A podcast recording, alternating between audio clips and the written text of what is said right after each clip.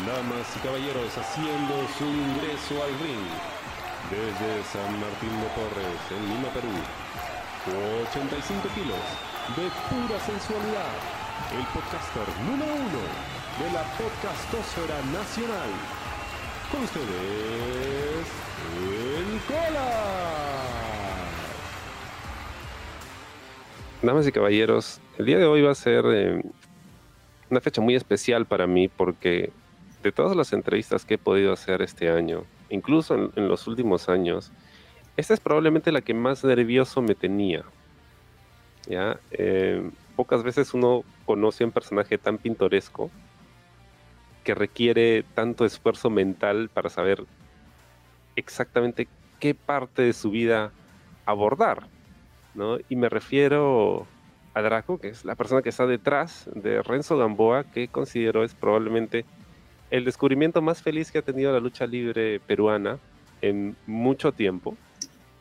Y antes de, darle la palabra, pues quería agradecer a su oficina de, Relaciones Públicas que tan amablemente me han enviado un dossier con toda su lista de, de logros académicos, deportivos, hobbies y demás, ¿no? de que he estudiado a conciencia.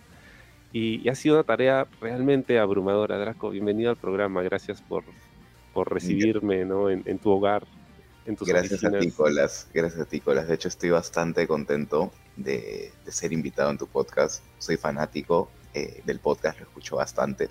Me gustan mucho tus análisis y estoy bastante contento de que hayas decidido entrevistar a Draco, ¿no? Sí, porque a ver, vamos a romper un poquito el kayfabe. Em, habíamos estado conversando un poco acerca de a quién entrevistar, ¿no? Si a, si a Gamboa o a, Draco. Y si bien Gamboa, o Renzo Gamboa, creo que es un personaje realmente entretenido y te lo comentaba antes de empezar, es como una especie de bocanada de aire fresco a una lucha libre que está muy necesitada de personalidades. Em, conversando contigo me di cuenta que en realidad había muchísimo más que explorar en la persona que creó a Renzo Bamboa, ¿no? Y me estabas comentando que tú no escogiste ese nombre. Eh, no, de hecho, ese no es el nombre original que tenía para mi personaje, pero es una abreviatura del nombre original que tenía para mi personaje. Lo dejo ahí, o sea, es un tema que todavía no, no voy a tocar, eso es a raíz de que vaya creciendo dentro de la industria. Pero sí, o sea, yo sí prefería hablar como Draco, porque quiero que tengas una conversación extensa conmigo, y también quiero profundizar. Y Renzo Gamboa no es una persona muy profunda, ¿no? Es muy frívolo. Y no es muy inteligente que digamos, ¿no? Y acá entre nos, ser Renzo Gamboa mucho tiempo a mí particularmente me causa estrés. porque uno termina mimetizándose, ¿no? Hay muchos actores de renombre, ¿no? Que recurren a al método, ¿cómo se le dice? El método... De Stanislavski, el método del actor, sí. Exacto, donde, ellos, donde ellos em, hacen lo que haría su personaje, ¿no? Y a veces terminan, pues, mimetizándose con él, ¿no? Y salir de eso puede tomarles meses y muchas veces se quedan con esos rasgos, ¿no? Y con esos traumas que puede haber atravesado el personaje y no ellos. De hecho, eh, sí, el método de eh, Konstantin Stanislavski es el más común en el que los actores trabajan, ¿no? Que es mimetizarse, como tú dices, con el personaje, pero también hay otro método actoral que se llama el distanciamiento de Brecht. Bertolt Brecht era un, un teórico de, de teatro que decía que la mejor forma de interpretar un personaje o ponerte en la piel de tu personaje es teniendo un completo distanciamiento de él. O sea, ser un, llegar a un punto antagónico, un punto, un punto en el que seas tú el antónimo del personaje para que se te sea más fácil interpretarlo. Y en tema de Renzo Bamboa, hay cosas que son, hay elementos que sí son míos, pero hay cosas y lineamientos que yo como intérprete tengo que seguir para poder darle forma y para eso usé justamente el distanciamiento de Bertolt me gusta lo que dices porque te defines como un intérprete, ¿no? Y creo que pocas veces hemos visto, al menos en la lucha libre peruana, que alguien realmente interprete a un personaje o lo tome de esa forma, ¿no? Muchas veces lo que hacen es tratar de exteriorizar o subir el volumen a su personalidad o piensan en un personaje, en una máscara o en colores en particular, un nombre y demás, la música y todo eso, pero no necesariamente están o se mentalizan como que están interpretando a alguien, ¿no? Como que hay un trabajo actoral detrás de la, atleticidad, ¿no? Y el desempeño físico y todo eso. De hecho, eh, Renzo, eh, eh, con el tema este del distanciamiento, yo una época de mi vida donde era adolescente, adulto más joven de lo que soy ahora, en donde yo sí tenía bastante rasgos de la personalidad de Renzo. Y a raíz que pasaron los años, he crecido, he interiorizado algunas cosas que estuvieron bien, otras que estuvieron mal, aprendí esa experiencia. Pero de por sí, para mí, Renzo Gamboa es una parodia de lo que yo era cuando era cachimbo, por así decirlo, en 2015, 2016.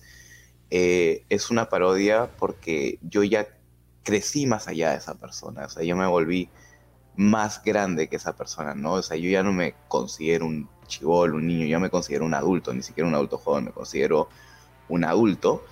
Y Renzo es, tiene matices de mi personalidad cuando yo era un, un inocente universitario, ¿no?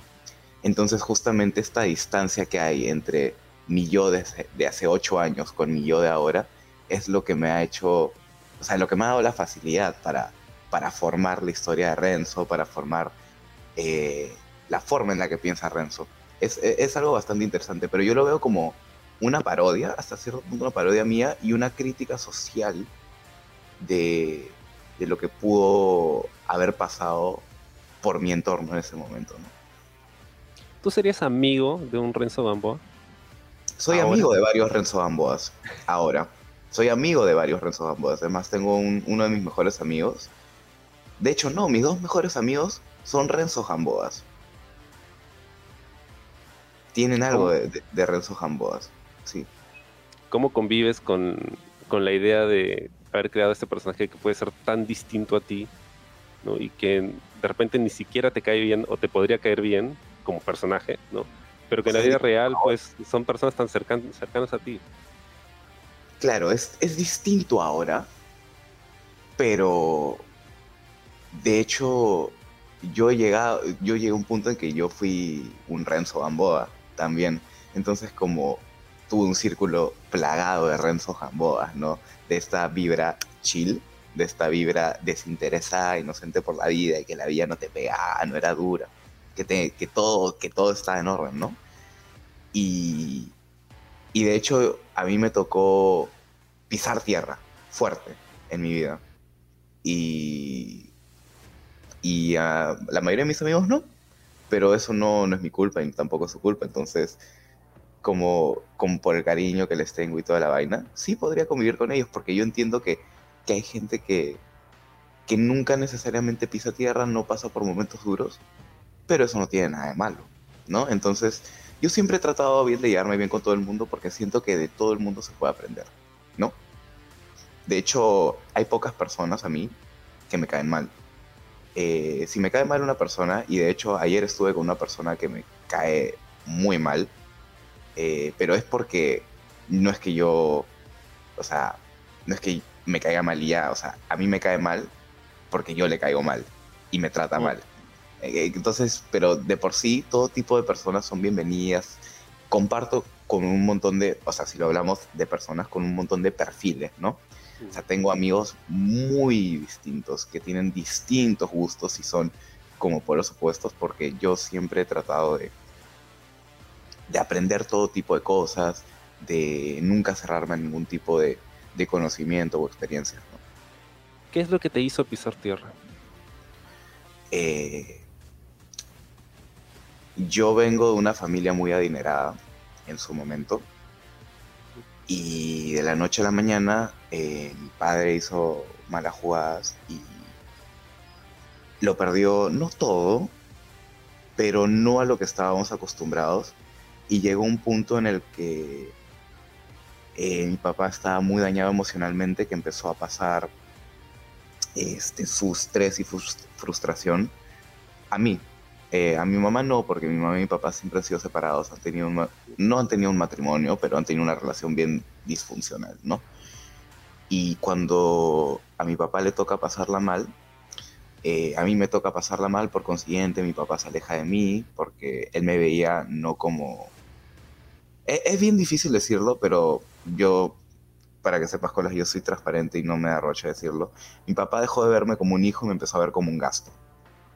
Y fue bien, bien duro y bien difícil para mí. Y él me dijo, ya no te pago la universidad, estás solo y estás grande. Y así, me dejó. Dije, ok. Y yo en ese momento estaba practicando, me pagué la universidad, felizmente era mi último ciclo, terminé la universidad y a raíz de eso me mataba trabajando como para que me ascendieran a planilla. Y este, una vez que que me ascendieron a, planilla, como que empecé a, ahorrar y toda la vela. Felizmente no me pegó tanto, pero no me pude haber dado los lujos que como persona solía darme, ¿no? O sea, yo recibía propinas bien grandes de su parte y, se lo agradezco, en verdad. O sea, era divertido, pero todo eso se quitó de la nada y fue un, un poquito en shock. De hecho, yo veo hasta ahora como tengo amigos que, viven con sus papás que no están nada, que no tienen nada de malo, pero que necesariamente o no pagan su celular, no, no, no son conscientes de, de, lo que es pagar una renta, de llegar a fin de, ahorrar a fin de mes. Este, hay viajes que se los pagan, que se los auspician sus, papás y, está bien y, bien por ellos, pero a mí me tocó dejar de tener esas posibilidades. Y lo agradezco bastante. Porque eso es lo que me da, al fin y al cabo, carácter y, y, personalidad. ¿No? Me hizo que dejara de ser blando. Wow. sí, yo sé. Un poquito denso. No, o sea, wherever I thought that was going, I mean. es que, como te digo, yo estaba y, eso es muy real. ¿ah? Yo estaba bastante nervioso. Cada vez que conversábamos y estamos comentando en cómo más o menos iba a perfilar la entrevista y todo lo demás, yo estaba nervioso porque decía, ¿por dónde levanto el tema? ¿no? Porque siempre estas entrevistas para mí son, son un reto personal. ¿no? Eh, yo siento que, que no necesariamente es fácil tener una conversación con cualquiera, ¿no? sobre todo con alguien con tu perfil como te decía, he estado viendo tu, tu CV y es realmente muy impresionante, ¿no? E incluso en algún momento yo decía, wow, no, este pata es menor que yo, ha hecho todas estas cosas y uno no puede evitar compararse, ¿no? Que eso es, es lo peor que uno puede hacer, ¿no? Porque cada quien vive realidades distintas y avanza a su ritmo. Pero uno puede evitar hacer eso. Y cuando me cuentas esas cosas, nuevamente, o sea, esta situación te puso los pies sobre la tierra y esta historia ha puesto los míos sobre la tierra también, porque, claro, una persona puede hacer muchas cosas, haber logrado muchas cosas que a mí quizá me hubieran gustado también, pero no necesariamente pasado por los momentos difíciles que esta persona sí ha tenido. Entonces, hay cierta, cierta compensación cósmica, si quieres decirlo. Claro. De alguna forma, ¿no? O sea, no es con todo el mundo, es con ciertas personas, ¿no? A mí me tocó vivirlo y, o sea, realmente me pudo haber golpeado más, pero ahí le quiero agradecer a mi señora madre, a doña Lorena. Doña Lorena me preparó para la vida. Este, doña Lorena me, me preparó para, para esos momentos, ¿no? Porque mi mamá pasó lo mismo. Este, mi papá, mi mamá vino de una familia adinerada y, y por creo que el gobierno de Alan o el gobierno de Velasco perdieron todo y tuvieron que, acostumbrarse, ¿no? Y mi mamá nunca me, me, consintió con lujos, siempre me... Mi mamá es una persona muy de barrio, o sea, yo tenía un contraste ahí bien, bien loco, las tenía a mi papá que era, eh, o sea, es amigo de Bryce Echenique y, y Vargas Llosa, o sea, era de la aristocracia, ¿no? Inclusive hasta Pedro Suárez Vértiz ha estado en, en mi casa cuando yo era pequeño, ¿no? Tenías a un pata súper aristocrático, eh, que se daba mil lujos, o sea, no, no, no calculabas, no calculabas los lujos que, que se daba mi papá cuando era pequeño. Yo pensaba que era normal. ¿No? Es, por eso estoy ahora leyendo Un Mundo para Julius, ¿no? Y me identifico más o menos con, con esas cosas. Obviamente nunca viví en un palacio ni nada, pero, pero sí, mi papá sí se da ciertos lujos, pero mi mamá, pese a, a, que en, su momento estuvieron juntos, mi, mi papá que como que quería mimetizar su forma de vivir a mi mamá y mi mamá nunca quiso. Mi mamá siempre fue esa chica de barrio. O sea, mi mamá es de, de San Miguel, del old school San Miguel. Oh. O sea, mi mamá era esa eh, de esas niñas que de pequeña no jugaban con Barbies, no jugaban con muñecas. Mi mamá jugaba a la guerra. Mi mamá se metía en los ah, de la calle a jugar a la guerra con sus hermanos. O sea, mi mamá sí es barrio.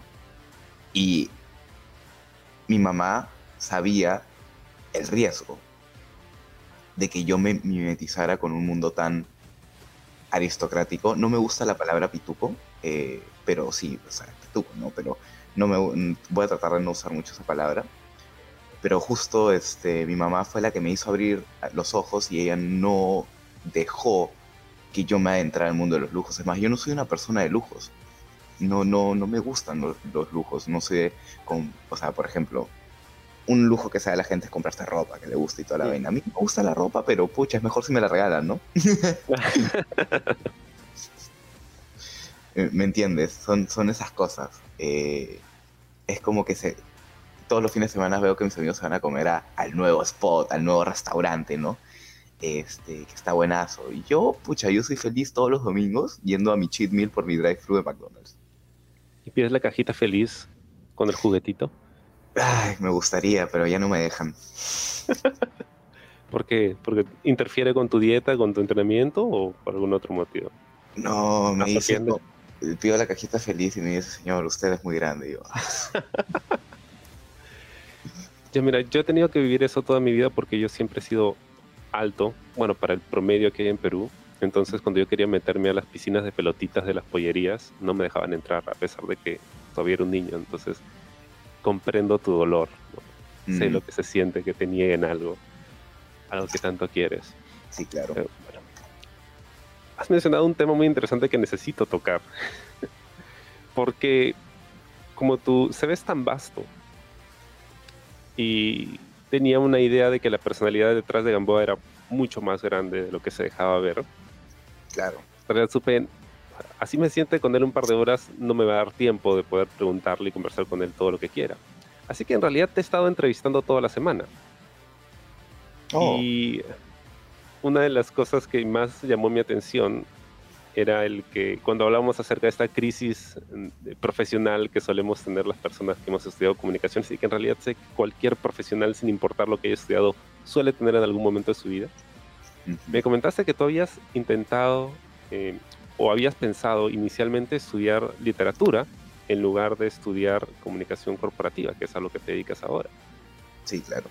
¿Por qué pensaste estudiar literatura? Número uno. Y segundo, tú me comentaste que no solías leer mucho tampoco y que ahora lo estás haciendo. Entonces, ¿cómo se conjugan esas dos cosas? Yo siento que Dios eh, me dio un don y mi don es crear historias, colas. Eh, yo, particularmente en el colegio, cuando era que me gustaba estudiar literatura, yo no sabía que era bueno para la literatura. O sea, yo no sabía que era bueno escribiendo, yo no sabía que era bueno haciendo poemas. Pero una vez en uno de estos trabajos, en tercero de media, que tenía que hacer un análisis literario, eh, un texto, ¿no? Un poemita. Y el profesor me llamó después de la clase el profesor es un profesor que le tengo mucho cariño, se llama Antonio Navarro, si es que algún día llega a escuchar ese podcast, lo cual dudo porque no está muy metido en la lucha libre, pero quizás se lo pueda mandar, ¿no? Pero le mando muchos saludos a Antonio Navarro porque fue la primera persona que creyó en mí, por así decirlo. Eh, me jaló después de la clase y me dijo, Draco, hay un concurso de, de poesía y, y de cuentos. ¿Quieres participar? Y yo le dije, no, no quiero. no quiero participar. Y me dijo como que, pucha, me gustaría que participes porque si veo que analizas bien los textos, que no sé qué cosa, quisiera ver tu capacidad creativa. La cosa es que lo hice porque me ofreció puntos extra. Y dije, chévere, ¿no? Y gané. Gané eh, en poesía. Y en cuento quedé un poquito cerca. Pero a pesar de no haber leído mucho, yo me imaginaba y, ponía temáticas y decía, ya a este personaje le podemos dar esto. Le Y yo a los 15 años, o sea, yo a los 15 años me encantaba nutrir personajes y toda la vaina. Y obviamente creo que eso ha sido por la influencia de la lucha libre, porque yo, yo veía desde muy chico y sí era consciente de que se creaban personajes. Pero cuando empecé a escribir historias se me hacía tan fácil conectar todo, pensarlo, pasaba horas. O sea, hay veces que caminaba por toda mi casa sin decir una palabra, como penando, y era que, que, estaba desarrollando toda la historia en mi cabeza, ¿no? Entonces yo siento que eso era un don, porque a pesar de no haber tenido tantas referencias literarias en su momento, eh, yo podía crear estas historias y yo decía, miércoles, quizás si es que estudio literatura pueda potenciar esto, ¿no? Pero ahí vienen justamente la, la, e, el choque, ¿no? El choque, el típico choque que una gente, que una persona como yo puede tener con su padre. Y me dijo, ¿qué haces estudiar literatura? ¿No? Pero tenía amigos, ¿no? Literatos, que es lo más curioso. Sí, sí, es verdad, sí. Pero bueno, cada, cada uno con su tema, ¿no? No, de hecho, pero entonces siempre has sido hábil para, para las letras, pero no leías mucho. Exacto. Era hábil para las letras, yo sin saberlo. Yo siempre pensé que era más hábil para los números, porque de hecho yo fui primer puesto de matemática en mi colegio por tres años seguidos hasta que llegaron los chinos. llegaron chinos de China que eran unos cracks y, ya, pues, o sea, imposible vencerlos. Aunque mi roommate, con el que vivo acá, este, en mi departamento, él les ganó el último año. Y fue un pop alucinante porque nadie pensó que lo iba a ganar. fue, un, fue un buen underdog story, eso. Pero sí, yo pensaba que era más para números, yo pensaba que iba a ser ingeniero, que iba a hacer finanzas, que me iba a dedicar quizás a la economía, ¿no? Pero cuando realmente descubro que, lo que me gusta son las letras, contar historias, eh, analizar, no sé, poemas, este, etcétera, digo, pucha, quizás pueda dedicarme a una carrera de letras. Y pensé en literatura, pero después mi papá me puso el pare y dije, ya, derecho, ¿no? porque también hacía debate y, soy muy bueno discutiendo con, o sea, no discutiendo con las personas, pero argumentando eh, pacíficamente, ¿no? y al final, este, mm, decidí comunicaciones. Decidí comunicaciones. Siento que era más amplio el campo, siento que podía explotarme más. ¿Y cómo te has sentido con la carrera? Porque tú trabajas en relaciones públicas, creo que es bastante obvio. Sí, claro. Em, ¿Sientes que este es el camino que, este es el camino para ti? ¿O es, es solo una parada antes de, llegar a lo que quieres hacer? Yo creo que es un poco de ambos, ¿no? Yo creo que las paradas son parte del camino. Y yo creo que uno nunca debe olvidar lo que adquirió en las paradas. Yo creo que es acumulativo. Entonces, yo diría que sí. O sea, yo, yo con mi trabajo tengo una relación de amor-odio, porque generalmente me gusta lo que hago, porque he podido a través de lo que hago ayudar a, personas. Eh, me gusta ser bueno en lo que hago porque se me da fácil, se me dan los skills. Pero de por sí, o sea, el rubro en el que yo estoy de comunicaciones tiene mucha competencia. Eh, es bastante matado, o sea, tienes que, dejarlo todo, ¿no? Y, y es triste porque a los comunicadores nos fastidian mucho, ¿no? Este, no, no se nos da el reconocimiento y, el aprecio que debería realmente. Y, en varios aspectos, ¿sabes? ¿ah? En varios aspectos. Eh, en el aspecto obviamente cotidiano, en el aspecto monetario, en el aspecto de, ay, mi hijo estudiar comunicaciones, ¿no? Eh, no, no, no, se, no se nos da el peso que realmente, por lo menos acá en Perú, no se nos está dando el peso que deberíamos tener. Cada vez más, eso sí es cierto, pero nosotros, o sea, como carrera, no nos tienen tan elevada, o, sea, no nos tienen tan bien vista en el, en el argot popular, es como debería, realmente. O sea, yo opino eso y, me ha tocado vivirlo, ¿no? O sea, me ha tocado escuchar un montón, ay, pero tú qué vas a saber si estudias comunicaciones. Y es como, soy una persona que puede indagar temas también, ¿no? Estoy revisando aquí tu, tu Instagram y te hacía notar algo eh, hace un rato antes de empezar a, grabar. Y es que, como dije, ahora se te nota lo, lo PR, ¿no? Incluso cuando habíamos estado conversando esta semana, tú mismo me decías que a veces era difícil controlarte, ¿no? Y tratas de gestionar también tu propio PR. Sí, claro. ¿En algún momento has sentido que, que no lo puedes controlar? O sea, que desearías no controlar tanto eh, tu imagen pública? O sea, ¿desearías simplemente ser tú o es algo que no puedes evitar dada la carrera que has escogido? Mm, dado al rubro en el que trabajo, yo siento que Draco siempre va a estar detrás de las cámaras, ¿no? O sea, para los que nos escuchan y no sepan lo que son las relaciones públicas, o sea, lo que yo hago puntualmente, súper fácil es, yo hago, tengo una empresa o tengo una persona y le gestiono su aparición en prensa. Y hablar en prensa no es tan fácil, así que antes de hablar en prensa yo lo preparo para que pueda resaltar los puntos que quiera comunicar en la prensa, ¿no? Entonces, yo siempre, eh, volviendo al tema, yo siempre he estado detrás de la cámara, yo siempre he estado ayudando, yo he estado preparando a las personas para que salgan ahí.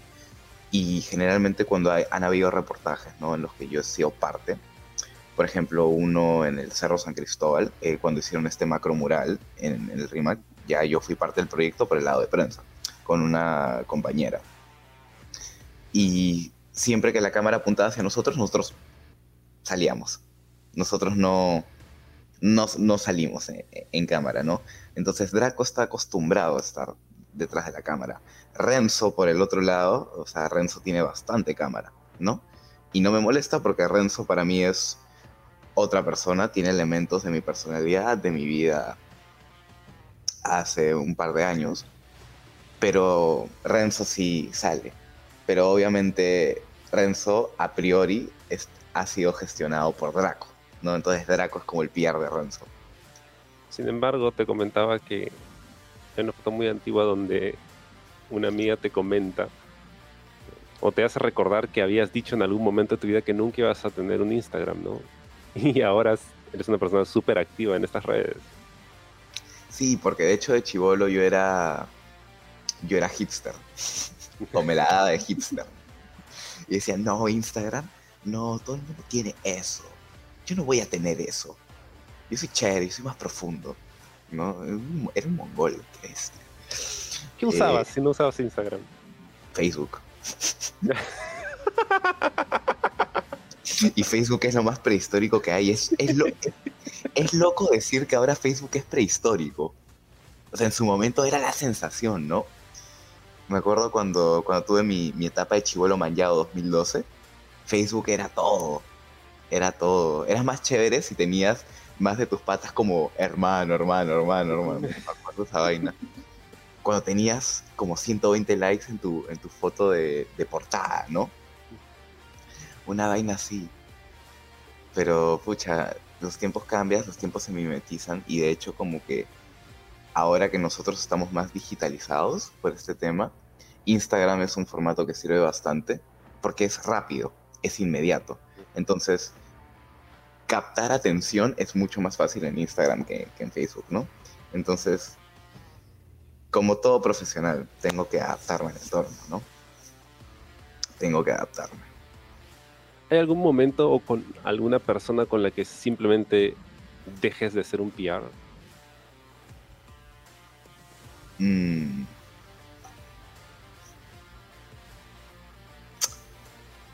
Es interesante, ¿no? Y de hecho hay pocas, hay pocas, hay pocas personas con las que con las que dejo de ser PR. Una de ellas es Joan, por ejemplo. Joan Stambuk. Eh, Mm, mi enamorada podría ser, sí, con mi No, inclusive no. Con mi enamorada sí soy medio piar, porque a veces tengo que medir lo que tengo que decir. Complicado, Mm. ¿no? Es complicado. Es complejo. Yo diría que Joan es una de esas pocas personas, que mis amigos de colegio son una de esas pocas personas. Eh,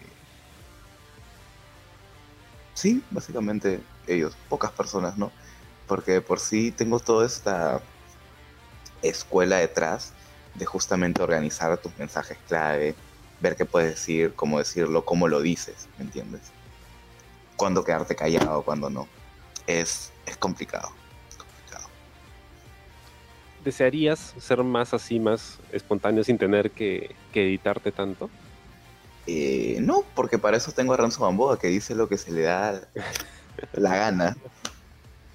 Renzo Gamboa no piensa, o sea, Renzo Gamboa es un... O sea, yo cuando soy Renzo Gamboa me permito ser esa persona, o sea, esa persona que no piensa antes de hablar, esa persona que yo era antes, ¿no? Entonces, Renzo Gamboa literalmente fluye, como dice, fluye hermano, full vibras. Él fluye. Y generalmente por eso, por eso a veces termina diciendo cosas que necesariamente no le hacen favores, ¿no? O sea, por ejemplo, me acuerdo este icónico clip en el que Bad Boy Jr. le tira un silletazo a Renzo Gamboa, porque Renzo Gamboa está haciendo él mismo y está diciendo lo que piensa. Y no es consciente de lo que piensa, que lo que piensa puede molestar a Bad Boy Jr. ¿Me entiendes? Y por eso termina teniendo un silletazo, por ejemplo. Igual cuando en, en- en el clip en el que Renzo Gamboa entrena con Joan Stambuk y empieza a decir, no, que Reptil está fuera de forma, que yo ya soy un luchador, que, que, que no le tengo miedo, no, no le tengo miedo. Y lo ponen contra Reptil, ¿entiendes? Entonces Renzo Gamboa es como una... Es como ese alivio, ¿no? Porque si hay una frase que puede identificar a Renzo Gamboa es el pez por la boca muere. Y eso me parece súper interesante. Me comentaste que cuando estabas creando el personaje tenías un documento donde describías la historia del mismo. ¿Todo estaba incluido ahí? Pucha, la historia de, de Renzo Gamboa es compleja. Este, de hecho, sí, eh, está incluido ahí. Y también hay una lista de los, no los trastornos, pero las características psicológicas del personaje, ¿no?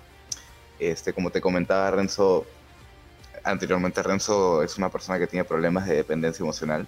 Por eso Bad Boy Jr. lo puede basurear todo lo que quiere y Renzo lo va a seguir queriendo, ¿no? Porque tiene una, es- una especie de aprecio extraño a él, ¿no? Y eso está chistoso, pero en la vida real, o sea, es una parodia, ¿no? Porque en la vida real es, eso es un problema, ¿no? Pero la lucha libre hace que justamente todo sea pintoresco. Y, y de por sí la historia de Renzo Gamboa es, es más complicada de, de- lo que parece. De hecho, Renzo Gamboa es una fase en lo que como personaje podría llegar a ser. Es como, es como un Pokémon, ¿no? Tú tienes a Pichu, tú tienes a Pikachu y tú tienes a Raichu, ¿no? Renzo Gamboa es Pichu, ¿ok? Y para llegar a Pikachu van a faltar bastante años en lo que se pueda desarrollar, ¿no? Entonces Renzo Gamboa dejará de ser Renzo y mutará a otra personalidad. Y esa personalidad mutará a una que ya va a ser, que mi meta es que sea lo más complejo posible, que tú veas y digas este personaje, miércoles, qué bien pensado está. Pero para eso falta mucho. ¿Eso es algo que aprendiste cuando entrenaste en artes circenses en la tarumba? No lo aprendí más cuando llevé el curso de formación actoral de Bruno Dar, mi querido. Luchito del Fondo de Sitio. Tú lo conoces más para el fondo hay sitio, ¿no? Yo lo conozco más por la película mm, Octubre. Ah, sí me acuerdo. de una gran actuación, gran actuación. Porque al fondo hay sitio no, no lo he visto. No, para mí Bruno siempre va a ser mi pisado. Mi pisado. No, es, es un gran, gran actor. Ese es el otro tema, ¿no? Porque como dices, todas las paradas, uno aprende algo y revisando o sea, la lista de todas las paradas que has tenido hasta este momento, sí, pues voy juntando los pedacitos de qué cosa podrías haber aprendido en un lugar y otro y se va formando, o sea, se va formando Draco, pero también se va formando esta, este, digamos, este Pichu, ¿no? que es Renzo Gamboa, ¿no? Porque tiene todo esto. Has, has hecho muchas cosas. Has hecho artes marciales, taekwondo, has practicado Kung Fu. Ah, Kung Fu, eh, ¿qué estilo practicabas? ¿Norte o sur? Eh, no sé si norte o sur, pero Wing Chun. Wing Chun. Eh, has hecho judo. ¿Dónde encontrabas el tiempo para poder hacer todo esto? Y la fuerza para poder la energía, porque, brother, es demasiado. Pucha. Sí, ¿no? Nunca me he preguntado realmente eso. Es que lo hacía por etapas, ¿no? O sea, no es que... A ver, el taekwondo sí es algo que he hecho bastante tiempo. Yo soy cinturón negro en taekwondo y lo hice por 16 años. Pero también cuando entrenaba taekwondo en, en la universidad, eh, hubo un tiempo en que por meses hice kung fu. Hubo que por meses hice karate. Hubo que por meses hice judo. ¿No? Y ahí jiu-jitsu fue aparte y lo hice por meses. Pero no era, o sea, era como, voy, quiero aprender algo puntual de, de esto y ya, me quito. Pero el taekwondo sí fue lo, lo constante, ¿no? Pero yo quería aprender justamente estas artes marciales porque yo siempre tuve en la cabeza que iba a ser luchador. O sea, que de alguna u otra manera lo iba a lograr y quería estar preparado para eso. Entonces, por eso me metí a hacer actuación, por eso me metí a hacer numerosas artes marciales. Entonces, cuando realmente llegué a entrenar lucha libre, a... bueno, he entrenado en varios lugares lucha libre, pero cuando iba a entrenar lucha libre, no se me hacía tan difícil el entrenamiento básico. No, nunca se me hizo difícil. ¿En algún momento no intentaron motivarte, dado que ya había sido eh, cinturón negro en taekwondo, en perseguir una carrera en, en ese deporte? De repente competir internacionalmente. Mm, ligeramente, pero no. No. No es algo que yo quisiera hacer. No. Mis papás saben que yo no quería hacer eso. Mis papás, tanto mi mamá como mi papá, saben que yo quería ser luchador. Que quería hacer esto. Que quería dedicarme al pro wrestling. Tu mamá lo sabía y no le gustaba, pero aún así va a verte los shows. Mi mamá es mi fan número uno, pero al mismo tiempo detesta que lo haga. Es más, este. Hace poco almorcé con ella y mi mamá vio la lucha callejera surquillana entre Bad Boy y Cava. Ah. Y, y, me dijo, tú no vas a hacer eso, ¿no? Y yo le dije, pucha, mamá, si me toca. Y me dijo, no, no, no. Es que Bad Boy y Cava son unos descerebrados. ¿Cómo van a hacer eso? Y yo, pero te divertiste, ¿no? Ya, Draco, pero, pero, pero no puedes hacer eso. ¿No? Pero sí, poco a poco le, le ha agarrado el gusto. Es más, este, la primera vez que mi mamá me vio luchar, ella llegó tarde al evento y yo fui primera lucha con Bad Boy. Mm. Y mamá llega justo en el momento en el que Bad Boy me revierte una patada y me está haciendo un German suplex y me hace su finisher. Y ve cómo toda la rodilla de Bad Boy atraviesa mi cara. Mi mamá fue al camerino y, y le pidió a la gente del staff que saliera. Y me preguntó, ¿estás bien? Y yo, sí, mamá, estoy, no estoy normal, tranqui. Y me dijo, sí, seguro. Y la veía tipo llorosa, ¿no? Entonces, muy tierna mi vieja, es muy tierna. ¿Le dijo algo a Bad Boy? Nunca le ha dicho nada. Lo único que le ha dicho fue donde Joan, donde Joan Stambuk, y le dijo, Parce, Parce, a ver, tírame un chop. Y el Parce se agachó, ¿no? Me dice, Draco dice que no duele tanto, pero a ver, tírame un chop. Y, y Parce obviamente se ríe, ¿no? Y mi mamá también. Y ya, bueno. Para esto mi mamá adora al Parce. Toda mi familia adoran al Parce. Son, o sea, más allá de, del Parce como persona, lo adoran como, como luchador. Entonces, ahora ya toda tu familia apoya el que seas luchador. Bueno, apo apoya quizás demasiado, ¿no? Pero es un stretch. Pero de repente ya, ya se siente más cómodos con la idea.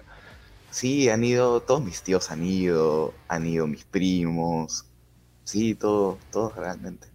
Todos realmente. Sí, les gusta bastante. Hay un tema interesante que me, me, me, llama bastante la atención y es el hecho de que tú lees el tarot también. Oh, sí, leo el tarot. Leo el tarot. ¿Tú te has leído el tarot? ¿Es algo a lo que recurres constantemente? Eh, trato de no leerme el tarot porque, de hecho, eh, pucha, generalmente cuando uno mismo se lee, no, no salen las cosas con exactitud porque uno está condicionado, ¿no? Entonces, no, yo no me lo leo. Cada vez que me lo quiero leer, me lo lee un compañero terrorista. ¿Cómo llegaste a eso? Yo en la universidad estudié un curso que se llamaba semiótica, semiótica de las prácticas, y teníamos que hacer un, un trabajo final sobre una práctica, ¿no? Entonces yo dije, pucha, voy a usar el, el método de análisis semiótico para aprender a leer las cartas del tarot.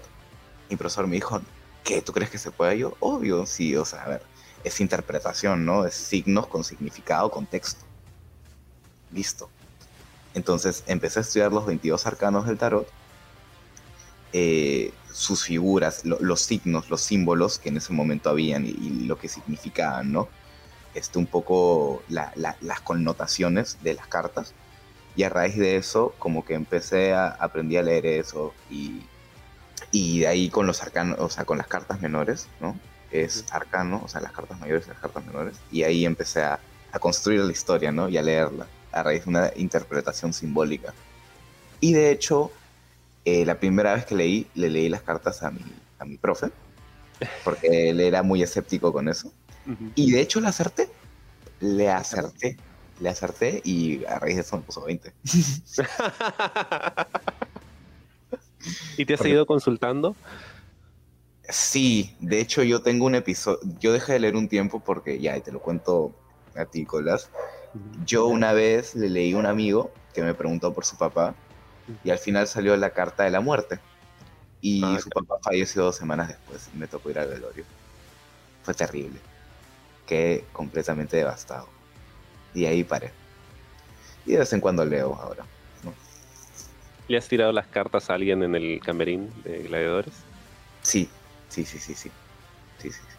A una persona nomás. Pero sí.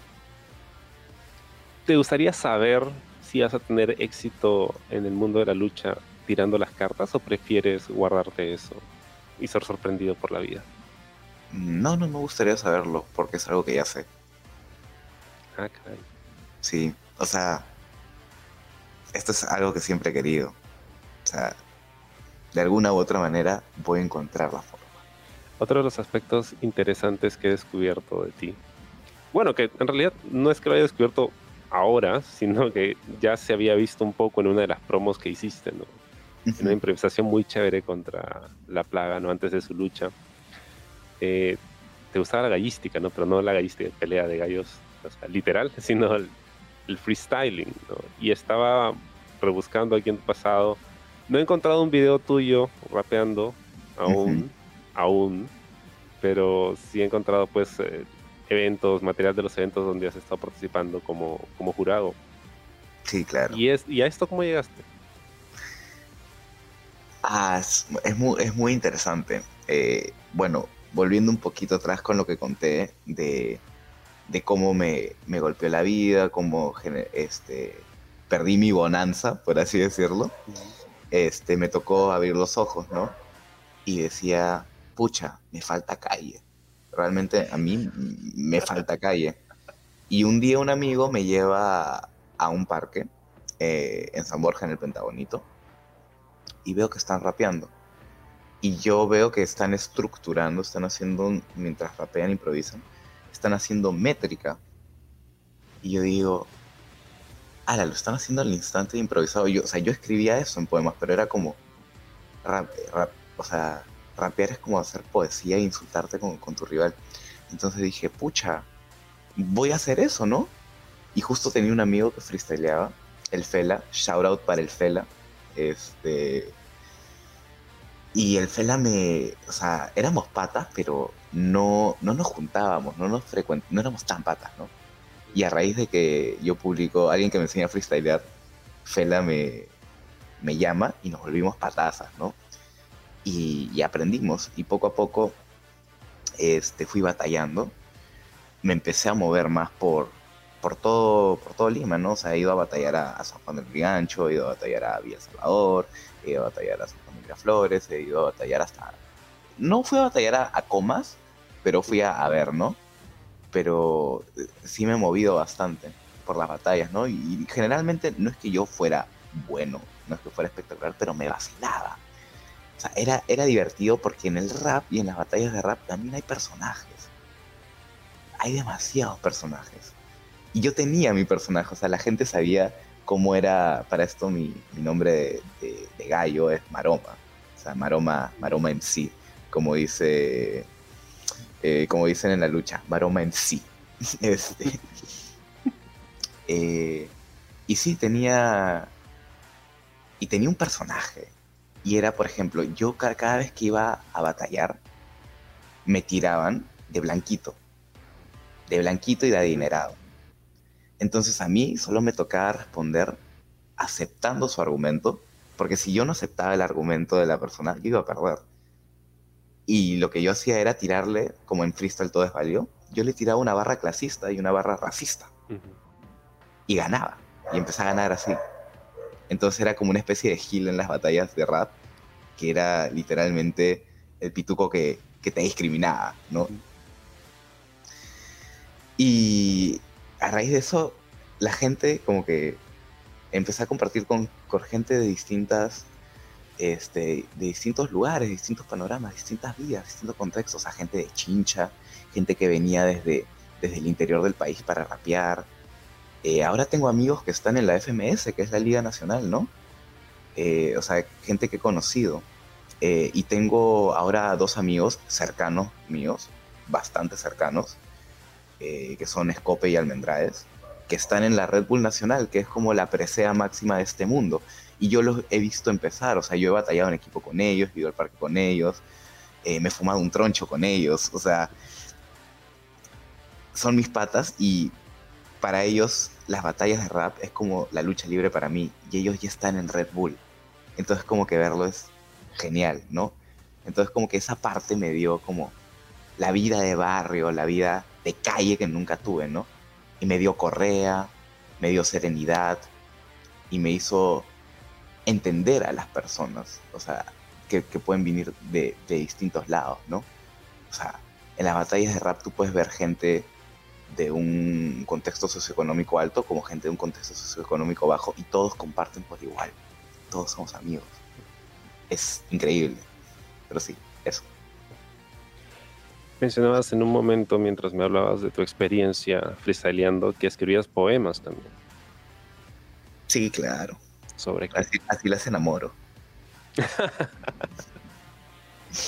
ya no se escriben poemas, ya nadie, ya nadie hace eso, ¿no?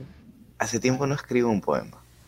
No escribo un poema, es más, me has dado, me has dado una idea para, para escribirle a, a mi señora enamorada, a mi doña para no eh, perderla, ¿no? Es que ya no escribes seguro porque ya la tienes, entonces estás No, le, sigo escribiendo, pero no poemas.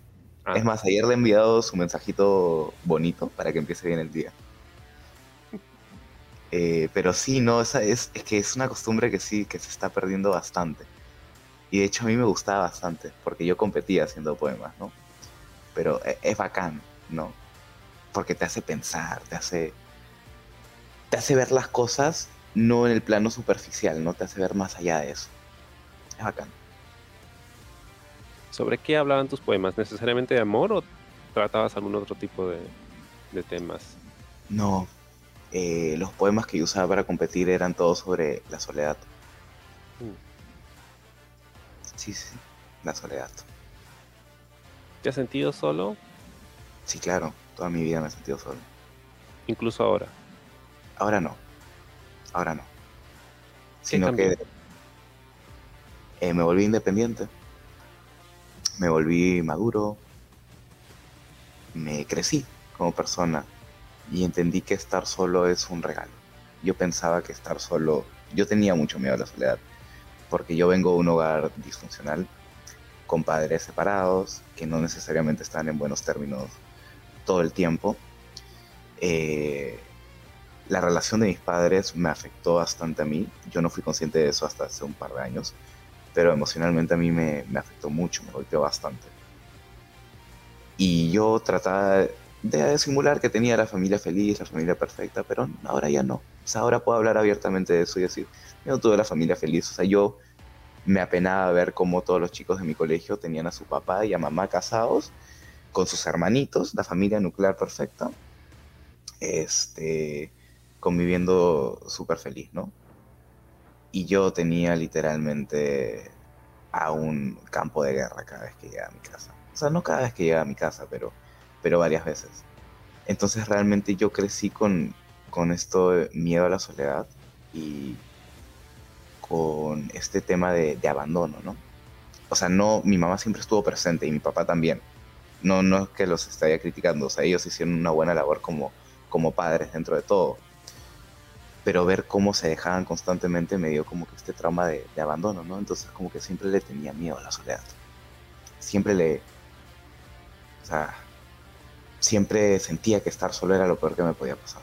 Y a raíz de eso, como escribía los poemas. Escribía los poemas bastante. Pero pucha, ya es un tema que, que vengo solucionando, que he solucionado bastante y aprecio bastante el tiempo conmigo mismo. Entonces, eso es un paso, ¿no? Pero sí, este, yo sané a través de la poesía. Y, y no tiene ma- nada de malo decir que, que tenía este problema, porque de por sí decirlo te ayuda a sanar, ¿no? Pero no mucha gente es consciente de eso. Siempre llama la atención que una persona se sienta tan sola estando rodeada de tantas personas, ¿no? Sí, En claro. tantas situaciones. Lo dijo Frank Sinatra ¿Así? en una de sus canciones, sí. Chale. Luego me pasas el link.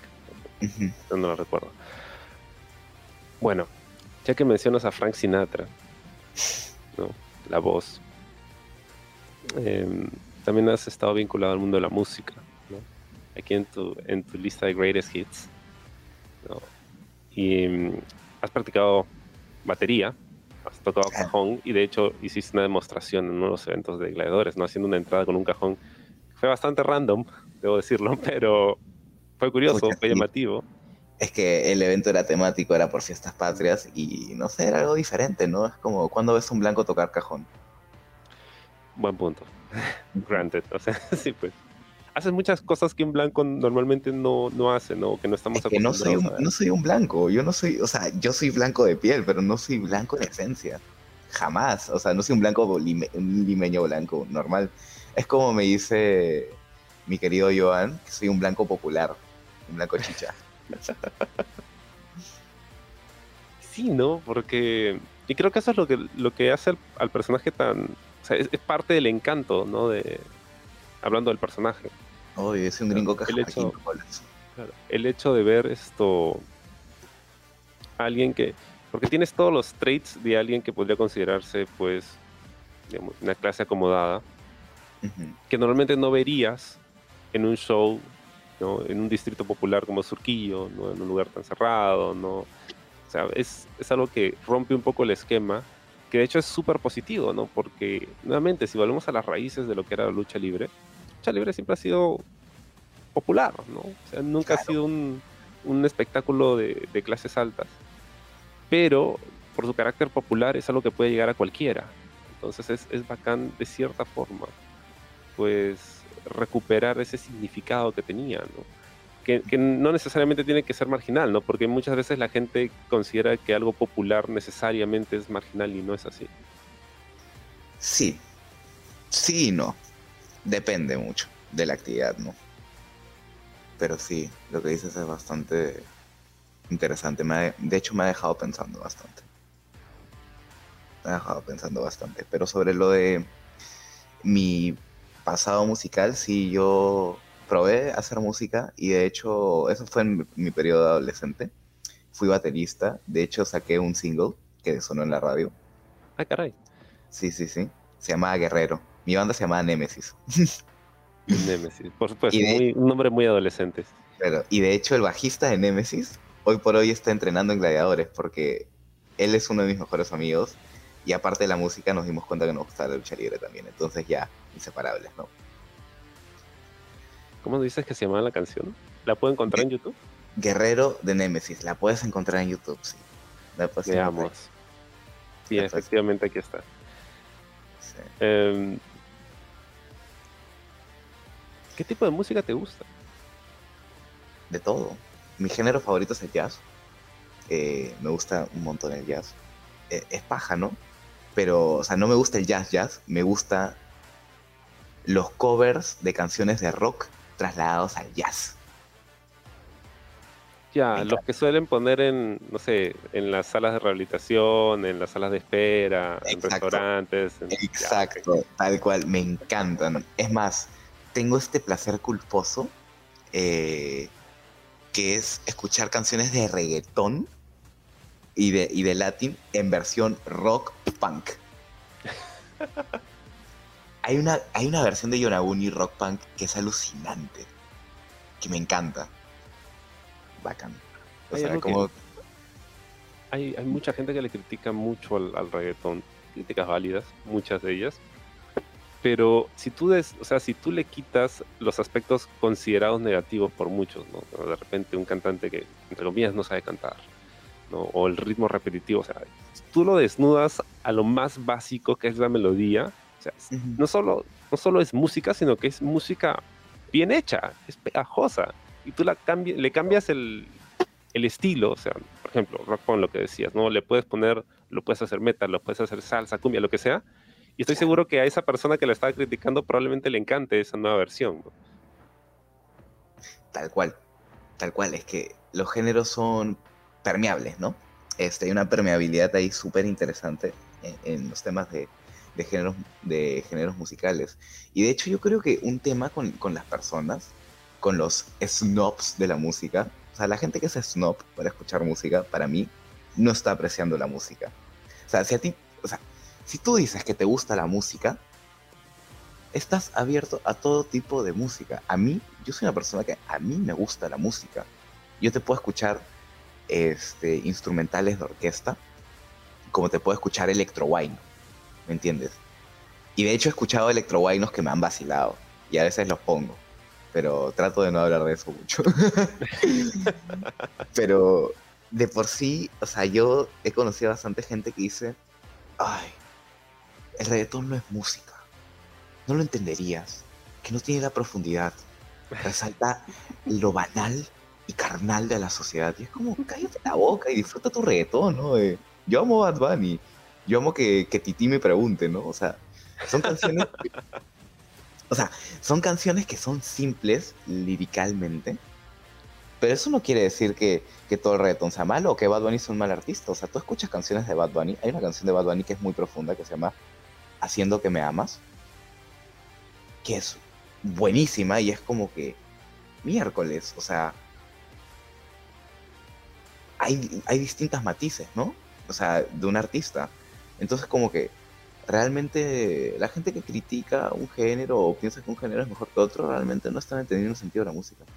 O sea, disfruten nomás. O sea, si, si yo le puedo decir algo a la gente que está escuchando ahí, si tú piensas que eres moralmente superior, porque he conocido gente así, por escuchar un tipo de género, estás entendiendo todo mal. Y eso también se puede extrapolar a la lucha libre, ¿no? Exactamente. Tal cual